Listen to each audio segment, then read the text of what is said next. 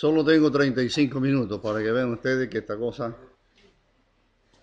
no hay más tiempo, así que solo tengo 35 minutos.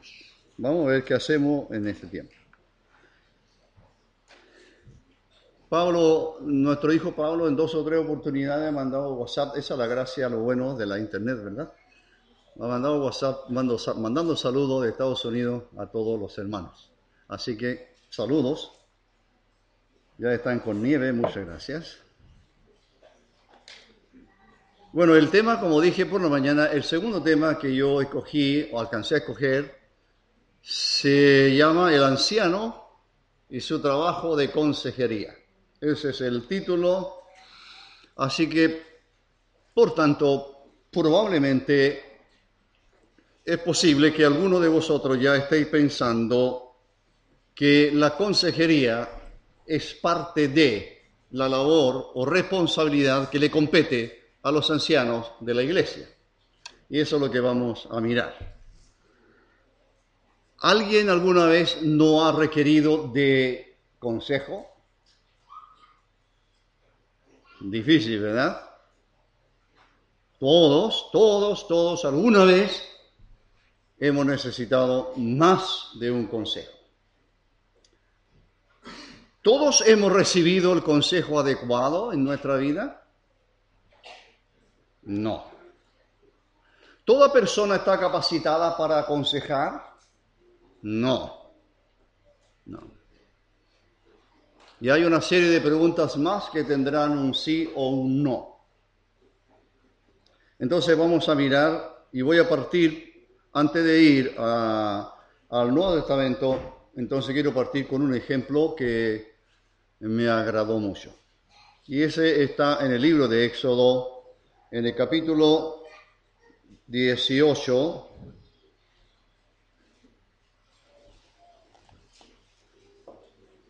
La única manera de aprovechar bien el tiempo es que yo hable más rápido todavía de lo que hablo.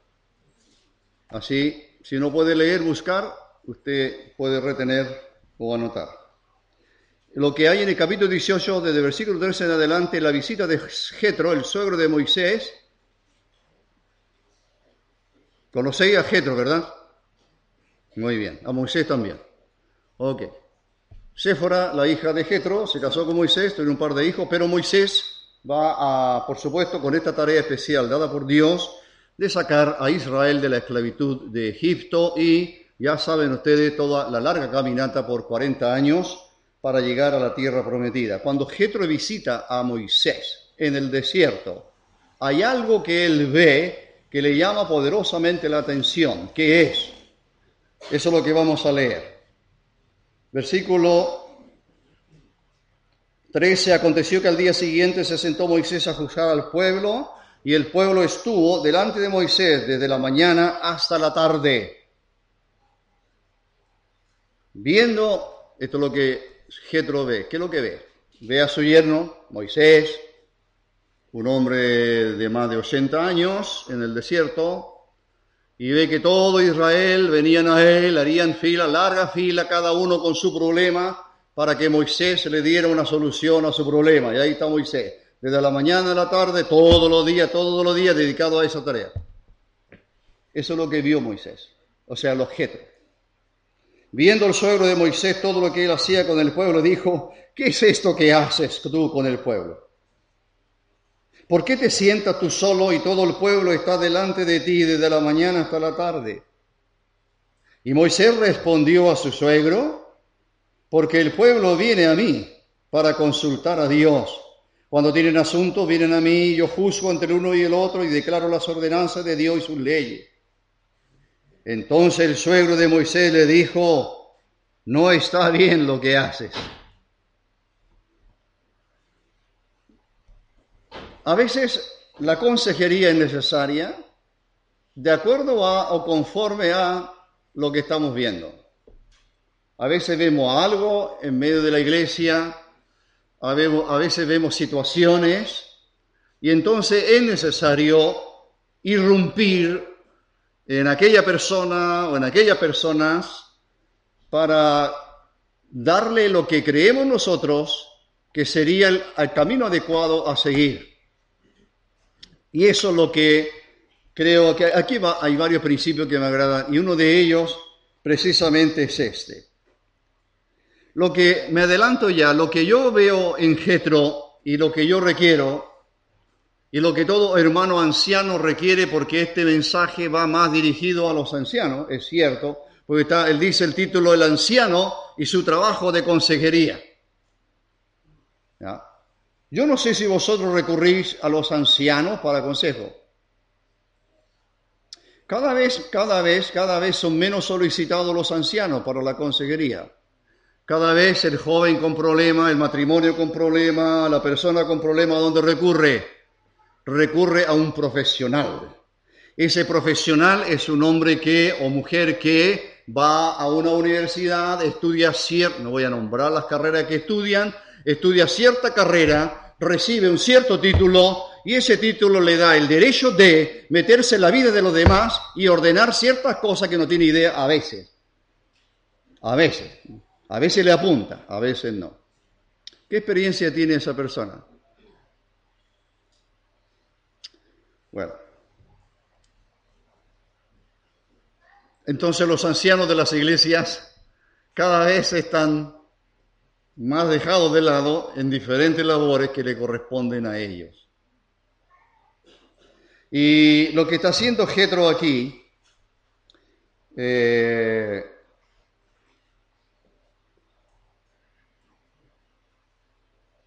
lo que Getro tiene, lo que yo deseo tener, es visión. Ese es el punto, visión. No tener visiones, visión. Tener una, una visión tan amplia tener una claridad, eh, tener eh, una, una, tras la visión, tener una sabiduría eh, tan profunda, ojalá, una, la visión para ver la situación. Y luego lo que Getro hará uso es de una sabiduría absolutamente encomiable que ya la deseáramos. Porque eso es la consejería. Ya estoy definiendo parte de la consejería. Como dije antes, es posible que a veces las personas recurren a un consejero porque le plantean un problema, le plantean una situación, le, plantean algo en sus vidas o algo en su familia, entonces, entonces recurren a alguien que pueda ayudarles, que pueda tener una, una visión que ellos no tienen, que puedan ver el problema de otra manera porque ellos están insertos en el bosque y como ustedes saben muy bien, los árboles no dejan ver el bosque. Eso es lo que se dice, ¿no? no. Los árboles no dejan ver el bosque. Entonces, ¿qué pasa? Requerimos de una persona que mire más de lejos la situación, que escuche a aquellos o a aquel que está pasando por dificultades o problemas o decisiones que tiene que tomar en la vida. Tengo que tomar decisiones en la vida. Entonces, quiero que alguien mire de un punto de vista que no es el mío y pueda ayudarme. Y entonces me dé mayores antecedentes y yo pueda tomar la decisión correcta. Bueno, eso es lo que está haciendo Jetro. Qué interesante que Moisés no pidió consejo. Eso sucede. No estoy diciendo, no estoy culpando ni responsabilizando a Moisés, no estoy mostrando a un Moisés con un perfil de aquel que lo sabe todo. Dios me llamó a la obra, esto es lo que tengo que hacer. ¿Qué estás haciendo? Le dice que tu suegro, ¿qué estás haciendo? Bueno, estoy dando consejo, estoy dimiriendo entre problemas, estoy escuchando a personas, yo les doy una solución y aquí estoy desde el amanecer hasta la noche y todos los días. En otras palabras, Moisés puede estar diciendo, estoy haciendo lo correcto en el lugar correcto donde Dios me puso. Jetro tiene otra visión. Jetro ve algo que Moisés no ve. ¿Qué es lo que ve Moisés? ¿Qué es lo que ve Jetro? No está bien lo que haces. Qué bueno que sea su suegro. Los suegros servimos, ¿verdad? Y la suegra también, porque el otro ejemplo de una suegra. No sabemos mucho de Jetro, pero es, es admirable lo que él hace aquí. ¿Sabe por qué es admirable? Y ya me anticipo, porque el consejo de Jetro fue un consejo que fue seguido, que fue obedecido. Y eso significó un cambio profundo en, en el pueblo de Israel. Más de un millón de personas. Y ya toda una nación que se está creando, que está creciendo, llegará ahora por años, por años, llegará a administrarse a través de, y aún en los tiempos del Señor, bajo el imperio romano, había un llamado, grupo llamado Sanedrín, compuesto de 70 personas. Así que lo que hizo Moisés allí plantea una situación, plantea más bien una solución que llega a ser un principio en la administración, aún en la administración de hoy. Los que en la universidad, porque era una de las asignaturas, estudiamos administración, administración de empresa y cómo administrar recursos económicos y humanos. Por supuesto que tuvimos que estudiar lo que se ha llamado esta, esto de eh, lo que está haciendo, lo que debió haber hecho Moisés, que se llama el principio de delegar. ¿Por qué no se delega? Me estoy apartando del tema. Porque no se tiene confianza, porque usted cree que usted es solamente capaz de hacer bien las cosas y los demás no. Esa es una de las razones. Es una. Pero dice el versículo 18, desfallecerá del todo tú y también este pueblo que está contigo, porque el trabajo demasiado pesado para ti no podrás hacerlo tú solo. Mire, lo que Jetro está viendo es lo que Moisés no vio. Tal vez Moisés está pensando, todavía tengo fuerza, todavía tengo salud y soy capaz de hacer todas estas cosas. Este último mes ha sido un poquito pesada la carga en el servicio. He tenido que pasar por muchas cosas y tener que enseñar en más de un lugar y hacer más de una cosa. el 8 de diciembre, al mediodía, celebré una ceremonia de boda y a las seis de la tarde estaba en un funeral, en el ambulatorio, en el local, para predicar en el funeral y ayer en el, en el, en el cementerio. Y en el tiempo libre tener que estudiar para esta reunión. Entonces, como estábamos diciendo de, hace un rato atrás, a mí se me cansa esto un poquito ya.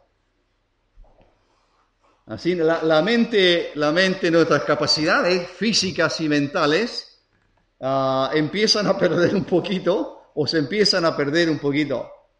Moisés piensa que tal vez todavía es capaz de hacer todas las cosas él solo y no ha mirado que lo único que está logrando es desgastarse él y el, pueblo mismo.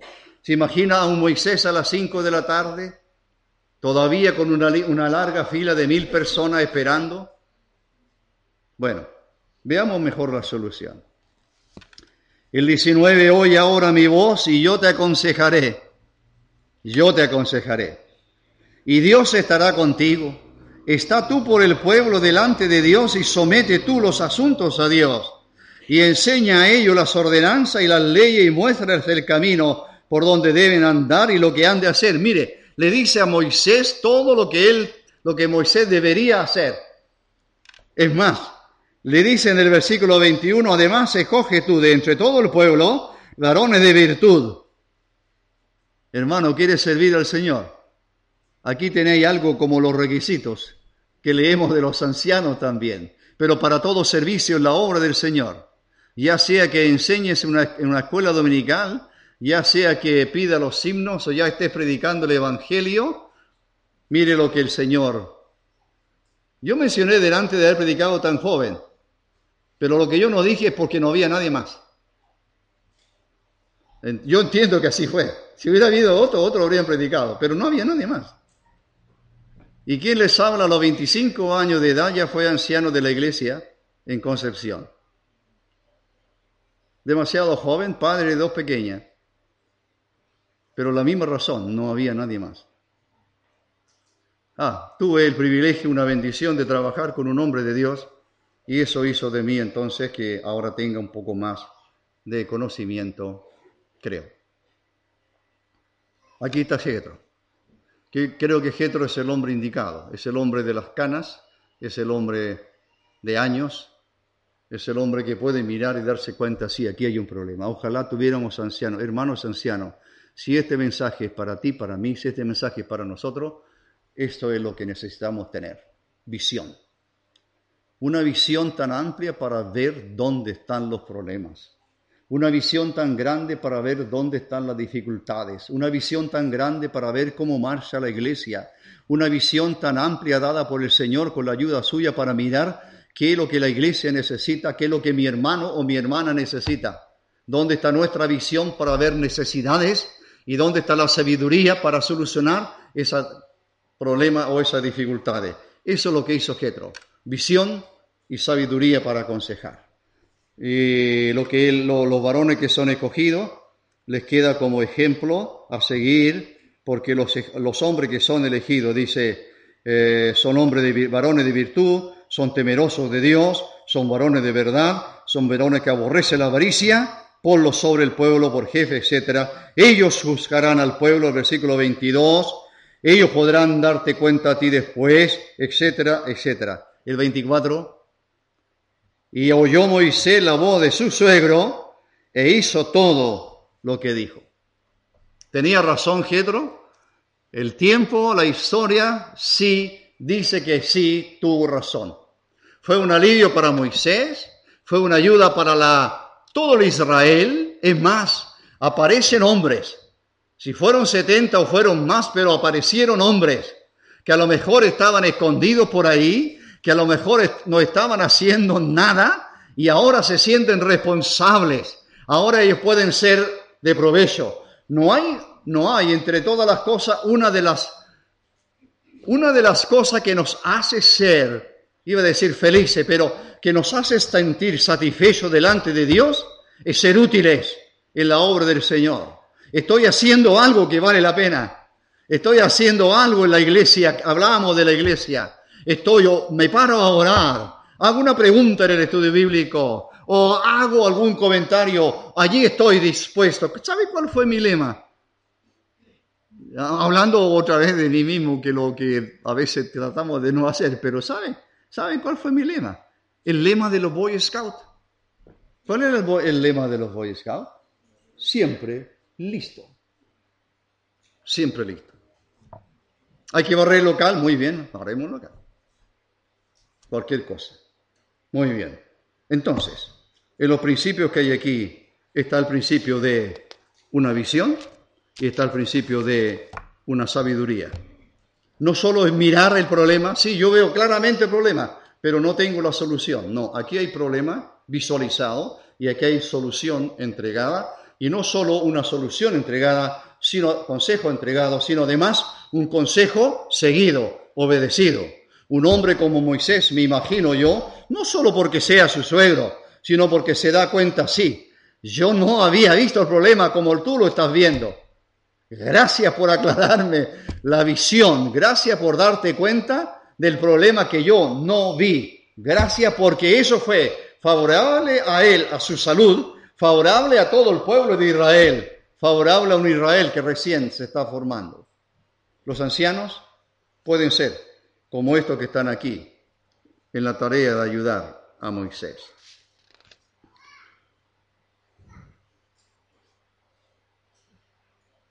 Quiero leer el, que voy a leerlo mejor, el de la suegra, ¿ya?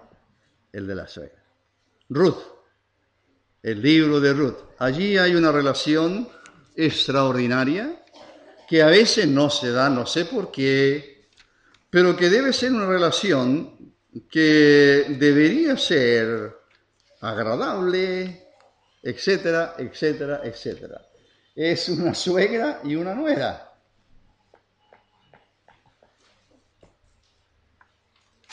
¿Dónde está el libro de Ruth? Se me perdió. Díganme que está después de Ruth por ahí, o sea, después de jueces por ahí, díganme algo. Ya, gracias. ¿eh? Muy bien. ¿Qué pasó con Ruth y Noemí? Noemí, casada con, con dos hijos varones israelitas, se van de Belén y se van a tierra de Moab, lo que no debieron haber hecho. Solamente fueron guiados por el alimento. ¿A dónde te vas a ir a trabajar cuando te titules en tu universidad? Si vas a buscar solamente posición económica y ganar el doble de lo que podías ganar en tu pequeño pueblo, pero ser de ayuda en tu iglesia, estás equivocado. Si solo te guía el signo peso, quiero decirte que eso no es lo que el Señor quiere para ti.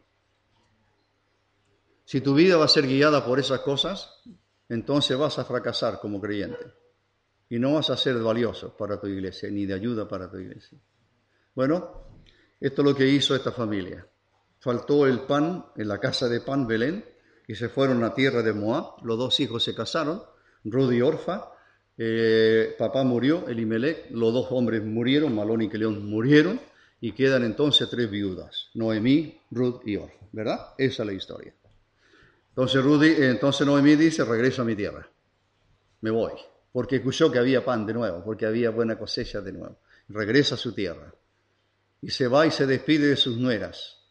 Y entonces una de ellas se fue, pero hay una que no quiso irse y dejar a su suegra. Y aquí empieza, o si empezó antes, pero aquí comienza una tremenda, eh, profunda, seria, eh, sólida relación de una suegra y una nuera. Entonces voy a leerle un par de cosas que me llaman la atención en la consejería. Llegan a tierra de Israel, en Belén, no conocen, algunos le conocen, no tienen tierra, la habían perdido, pueden recuperarla siempre y cuando haya un pariente redentor, ya conocéis la historia y los principios del libro de Ruth de la redención. El versículo 1 del capítulo 2 tenía Noemí un, pariente de su marido, se llama Booz. Entonces Ruth la Moabita dijo a Noemí, te ruego que me deje ir al campo y recogeré espigas. Era tiempo de cosecha y según la ley de, la ley de Dios dada a Israel, todo latifundista ah, cuando cosechaba, él no recogía los granos que se quedaban atrás. Eso quedaba para los pobres, para las viudas, para el extranjero. A propósito de política de mi hermano Adolfo, aquí tenéis un principio divino. Todo israelita, dueño de fondo, cuando cosechaba sus tierras, cuando iban los cosechadores y se quedaban matas sin sacar, se quedan ahí no se vuelve atrás. ¿Por qué? Porque detrás, mucho más atrás, venían los pobres, venían los huérfanos, venían las viudas, venían los extranjeros y era para ellos. Moabita, Ruth es una extranjera. Entonces iré, iré a, espigar algún campo que encuentra. La casualidad, dirán algunos, la suerte, dirán otros. La voluntad del Señor, la soberanía de Dios permite que el amor, la bondad de Dios, la misericordia de Dios permite que los pasos de Ruth sean conducidos por el Señor al campo de vos, el pariente redentor. ¿Qué le parece? Ese es el Dios que tú tienes. Ese es el Dios que yo tengo. Es un Dios que no se le escapa detalle alguno. Es un Dios que no deja nada al azar. Es un Dios que sabe que hay una mujer llamada Ruth que dejó el paganismo por ir tras su suegra, por decirle a su suegra, tu pueblo será mi pueblo, tu Dios será mi Dios. Y Dios honra a los que le honran. Amén. Dios honra a los que le honran. Amén. Dios honra a los que le honran. Bueno, Ruth no sabe, no conoce a vos. Noemí conoce a vos, pero no sabe que, Ruth está metida en el campo de vos. Pero después le cuenta eso, al final del. Lea el capítulo, el libro de Ruth. ¿Se trató en el campamento de lo último? Salvador lo trató. Y yo también lo he estudiado y lo he tratado otras veces. Interesante el libro de Ruth. Interesante para aquellos que buscan eh, esposa o esposo. ¿eh?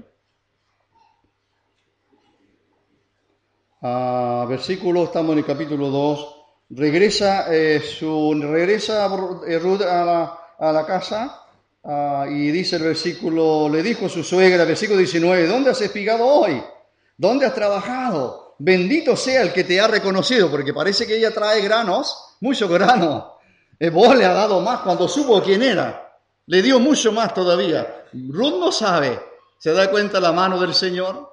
¿Se da cuenta lo que dijo Boaz? Me encanta este libro. Cuando, cuando, cuando Boaz le dijo que había venido a cobijarse, a guarecerse a protegerse bajo las alas del Todopoderoso. Y dijo Noemí a su suegra, ella le dijo que en el campo de vos sea él bendito de Jehová, pues que no ha rehusado a los vivos la benevolencia que tuvo para con los muertos. Después le dijo a Noemí, nuestro pariente cercano es. Él puede redimirnos. Bueno, hasta aquí no hay ningún consejo, excepto que le, dice en el versículo 22, eh, mejor es hija mía que salgas con sus criadas y que no te encuentren en otro campo. Sigue en ese campo, no te vayas a otro a espigar. Capítulo 3 viene algo difícil de explicar, no lo voy a explicar tampoco. Se van ustedes con la dificultad, ¿ya? Pero solamente quiero mostrarle algo, un par de cosas. Después de esto le dijo a su suegra Noemí, hija mía, ¿no he de buscar hogar para ti, para que te vaya bien? Ese es el corazón de un consejero. Ese es el corazón de alguien que se preocupa de las necesidades de los demás. Un consejero ve una necesidad. La vio Jetro en Moisés. Esta necesidad es diferente. Aquí hay una mujer joven, una mujer viuda, desamparada. Ambas son viudas. Noemí quizás pronto a partir de este mundo. ¿Qué va a ser de Ruth? Me siguió hasta acá, hasta tierra de Israel. Me siguió hasta Belén, casa de pan. Me siguió hasta el pueblo de Dios. Me, vino para codijarse bajo la sala del Dios Todopoderoso. ¿Qué será de ella? Entonces, hermanos ancianos, que Dios nos dé esta visión también. Que Dios nos dé una visión y un corazón, más que una visión a veces, un corazón tan tierno, un corazón que pueda mirar la necesidad de nuestros jóvenes. Siento muchas veces y orado pidiendo a veces perdón al Señor por no haber visto realmente la necesidad de aquel que necesitó de mí en algún momento. A veces de la compañía, a veces de un abrazo o un beso, a veces de un llamado telefónico, como me dice mi señora, o a veces un correo, un WhatsApp, hay tantas cosas para decir, hermano, ¿cómo estás? ¿Qué pasa contigo? ¿Por qué no te veo? Quiero verte. ¿Cuesta mucho hacer eso? Hermano anciano, el consejero, la labor del anciano, va mucho más allá que ir a la reunión. No, va mucho más allá. Y entonces, lo que está haciendo Ruth, que no es anciano de la iglesia, pero lo que quiero mostraros es cómo ella llega a darle un consejo motivada por la necesidad de sustento para su nuera, de compañía para su nuera.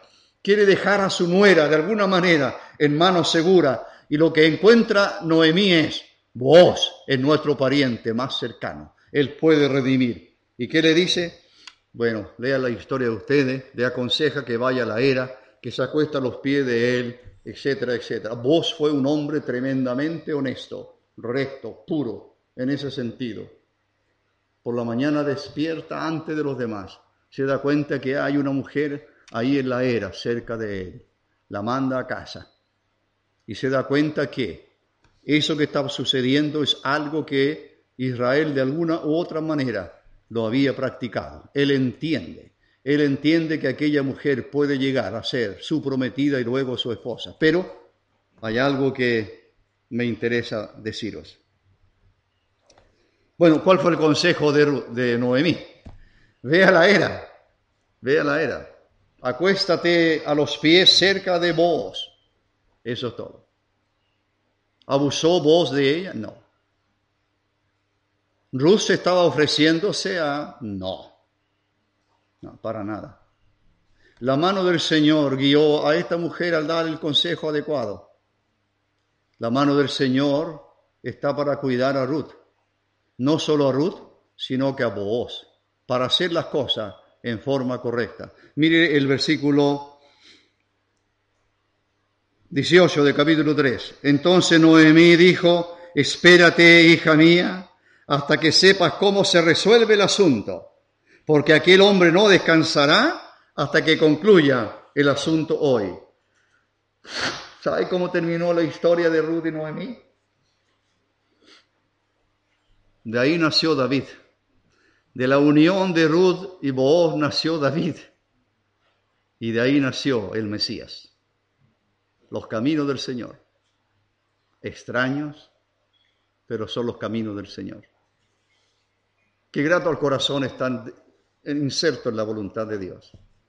A veces parece que no fuera así, a veces pudiera ser, será correcto, no será correcto. Pero un hombre temeroso, una mujer temerosa de Dios y orando, va a depender de su Señor que le guíe en todo. Me quedan cinco minutos, creo. ok.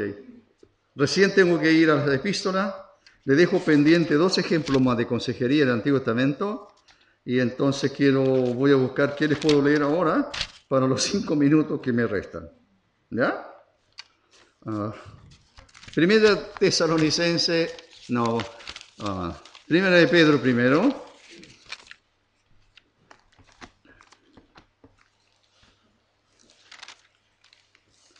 Primera epístola del apóstol Pedro, capítulo 5. ¿Qué hay en el capítulo 5, primera Pedro? ¿Qué hay? Allí hay enseñanza para los ancianos. Todo anciano tiene que pasar, saberse este pasaje, saberse de Tito, saberse de Timoteo y conocerse otros más que por ahí, por ahí hay. Vamos a leer otro. Ruego a los ancianos que están entre vosotros, yo anciano también con ellos, y testigo de los padecimientos de Cristo, que soy también participante de la gloria que será revelada, apacentad la grey de Dios que está entre vosotros, cuidando de ella, no por fuerza, sino voluntariamente, no por ganancia deshonesta, sino con ánimo pronto, no como teniendo señorío sobre los que están a vuestro cuidado, sino siendo ejemplos de la grey. ¿Cuál es el mandamiento a los ancianos? Apacentad la grey de Dios. Apacentad, cuidad, proteged, alimentad a la grey de Dios, la grey de Dios que está entre vosotros, cuidando de ella, dice. El versículo 13 vuelve a insistir, no como teniendo señorío sobre los que están a vuestro cuidado, hermano anciano, la iglesia, la congregación, nuestros amados hermanos están a nuestro cuidado. Somos responsables ante el Señor por cuidarles a ellos. Cuidándoles a ellos significará entonces tener el consejo adecuado, la amonestación adecuada, la exhortación adecuada, que debe darse en el momento oportuno y que debe darse con las condiciones oportunas, que debe darse con las palabras apropiadas, que debe darse con el corazón abierto y muchos más características.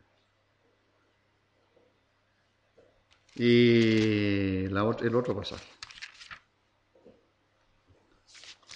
Eh, primera epístola a Tesalonicenses, capítulo 5.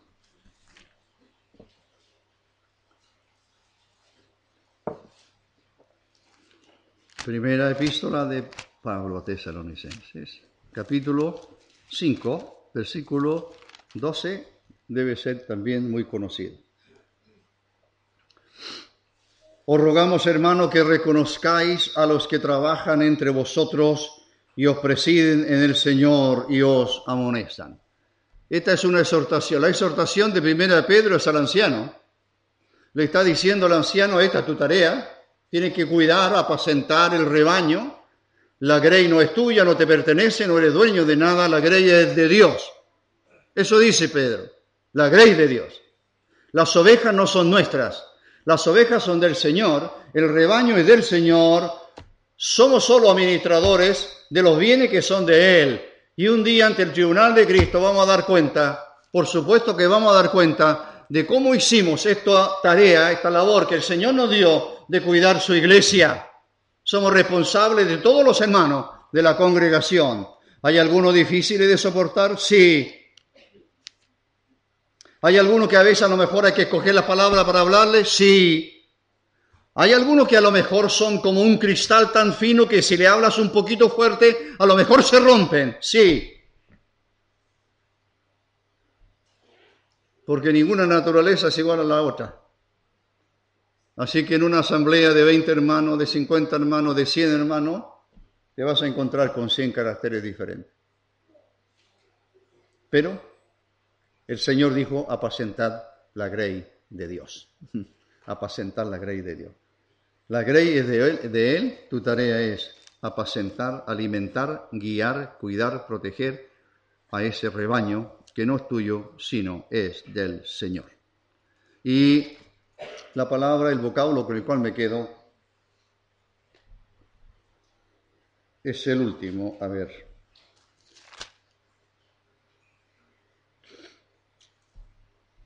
a los que, trabajan entre vosotros, eso es lo que hace el anciano, ¿eh? trabaja. No es supervisor, no es el jefe, ¿verdad? No, trabaja. Trabajan entre vosotros. Presiden en el Señor. No, no, no presiden, no presiden bajo sus principios, no, no presiden guiados por su naturaleza, afectada por el pecado. No, no, no presiden a la Grey bajo eh, eh, todos estos conceptos de la administración, como mencioné. No, el anciano lo hace en el Señor. Trabaja entre los hermanos, preside. Eh, el verbo presidir, a veces gobernar, tiene que ver con el guiar un barco, tiene que ver con el timón, es guiar, guiar, apacentar, guiar, cuidar. Pero esta la palabrita que dejo con ustedes es amonestar. Y os amonestan. La palabra amonestar, el vocablo amonestar, no uteteo, es un vocablo que significa literalmente poner en la mente de, poner algo en la mente de otros. Nous es mente.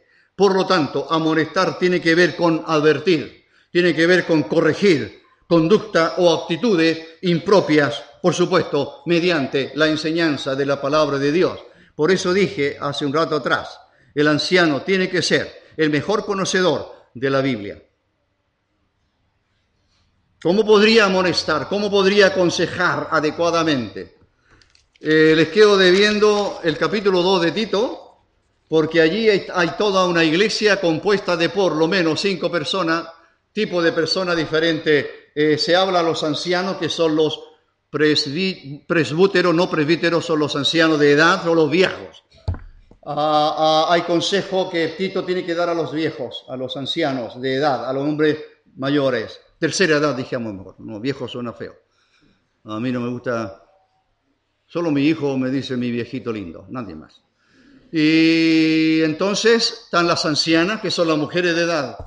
Qué interesante que Tito le dice que las mujeres ancianas tienen una tarea que hacer, una tarea docente de enseñar a las mujeres jóvenes hay siete cosas que las mujeres jóvenes casadas tienen que saber. Tienen que amar a su marido, tienen que amar a sus hijos y hay una serie de mandamientos allí. Luego aparecen los jóvenes. Hay una sola enseñanza a los jóvenes o hay un solo requisito o algo que hacer en ello, que es la prudencia.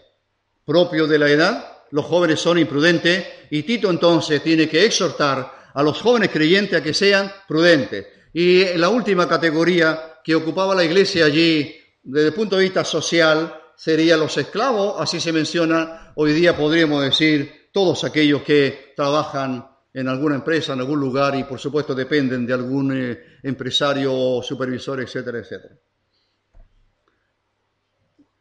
Lo que Tito está mostrándonos, hermanos, es que la iglesia se compone de una diversidad de personas. Hay personas de edad que se mencionaron, hombres de edad. Hay mujeres de edad.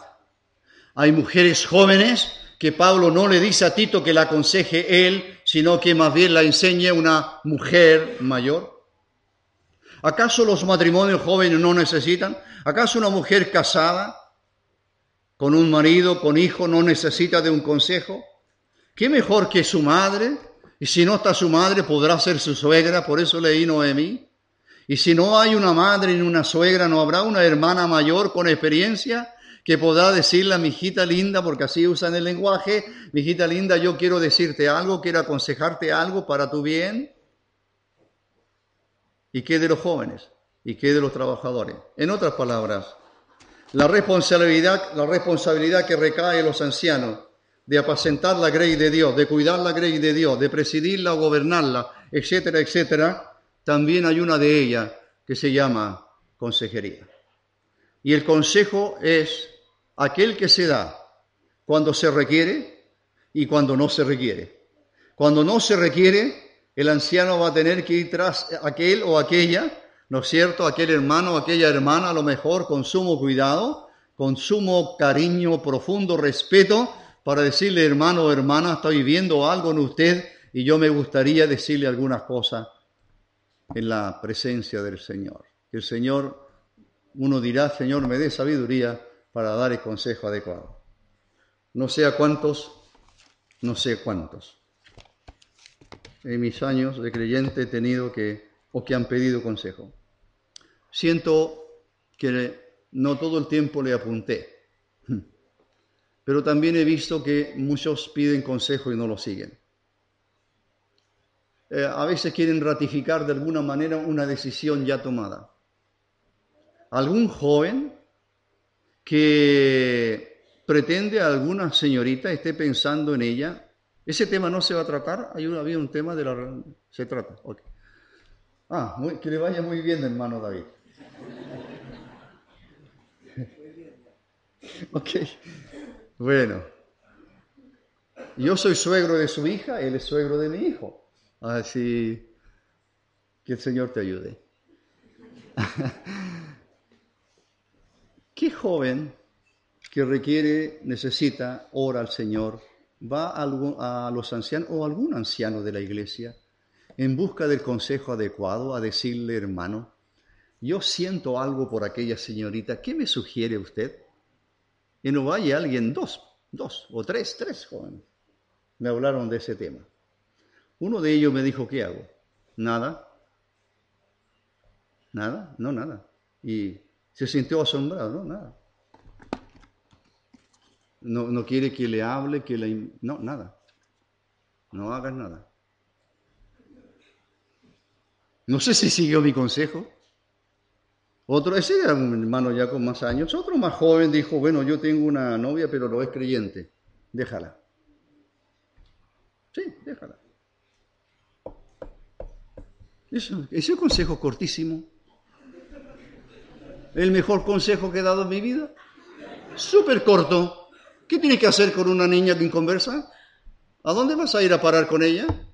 Señorita, usted que está mirando ahí a un, a un Brad Pitt, como sea, ese le gusta porque el porte tiene un metro ochenta, de ojos verdes, de pelo. Realmente quedo, quedo. Cuando lo veo, el corazón se me sale. Eso no es del Señor. Jamás ha sido del Señor. Jamás. Así que hermanos, ¿usted necesita consejo? Sí. ¿El hermano mayor necesita consejo? Sí. ¿Yo necesito consejo? Sí. Yo lo pedí muchas veces, muchísimas veces. Así que nadie diga, no necesito ayuda de nadie. Me sé manejar solo.